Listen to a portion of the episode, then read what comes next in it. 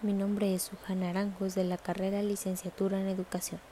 Primeramente hablaremos del proceso cognitivo, que es el conjunto de procesos mediante los cuales la información sensorial entrante es transformada, reducida, elaborada, almacenada, recordada o utilizada. Se le denomina cognición, así la cognición equivale a capacidad de procesamientos de información a partir de la percepción y la experiencia pero también de las indiferencias, la motivación o las expectativas. Y para ello es necesario que se pongan en marcha otros procesos como la atención, la memoria, el aprendizaje y el pensamiento. La percepción es por lo cual permite organizar y comprender el mundo a través de los estímulos que recibimos con los sentidos. La atención permite concentrarnos en un estímulo o una actividad para luego poderlo procesar más profundamente en la conciencia. La memoria permite codificar, almacenar y recuperar la información del pasado, mientras que el pensamiento permite integrar toda la información recibida y establecer relaciones entre los datos que la componen. El lenguaje es la capacidad para expresar pensamientos y sentimientos a través de la palabra.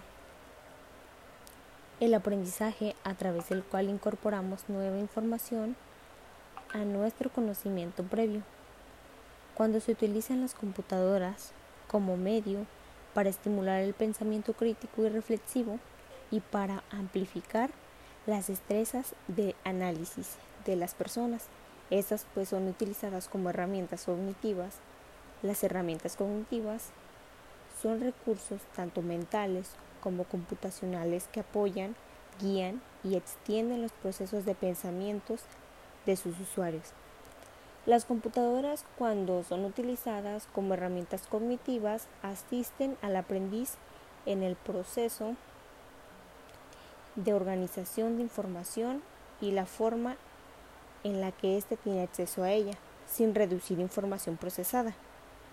Entre algunas características de las computadoras que posibilitan su uso como herramientas cognitivas se encuentran eh, la capacidad para representar las ideas del aprendiz y la facultad de ser utilizadas para producir y organizar el conocimiento de forma multimedia, la posibilidad de apoyar los procesos de exploración de los estudiantes, facilitando la búsqueda de información y la comparación de diversas,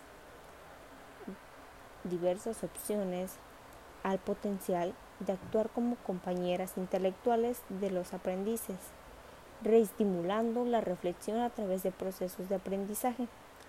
Las computadoras actúan como compañeras intelectuales de los estudiantes al ser utilizadas por estos para representar sus pensamientos.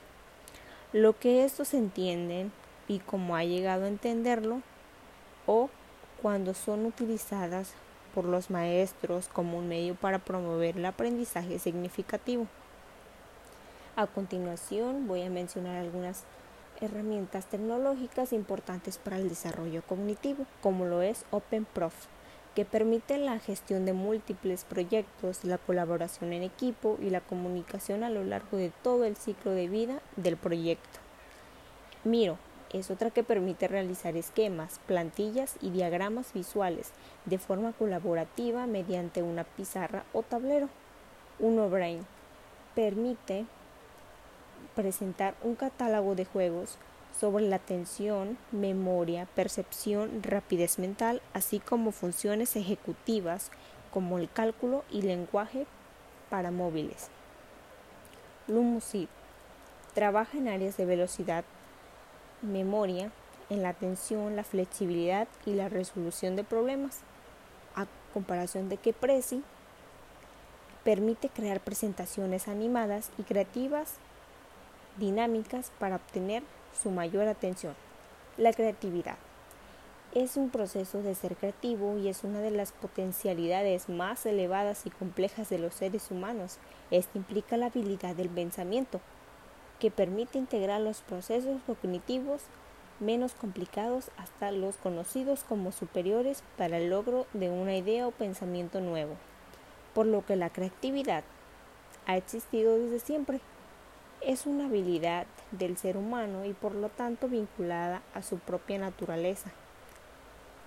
El pensamiento crítico y creativo es el pensamiento crítico el cual utiliza la experiencia y la lógica, mientras que el pensamiento creativo se encarga de generar nuevas cosas. El pensamiento crítico libera, ordena, analiza, argumenta, mientras que el pensamiento crítico rechaza lo antiguo buscando nuevo para resolver problemas.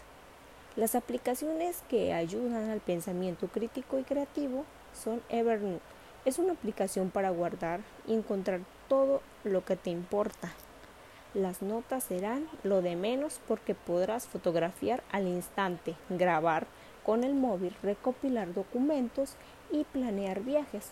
Todo lo que realices estará disponible en tus dispositivos.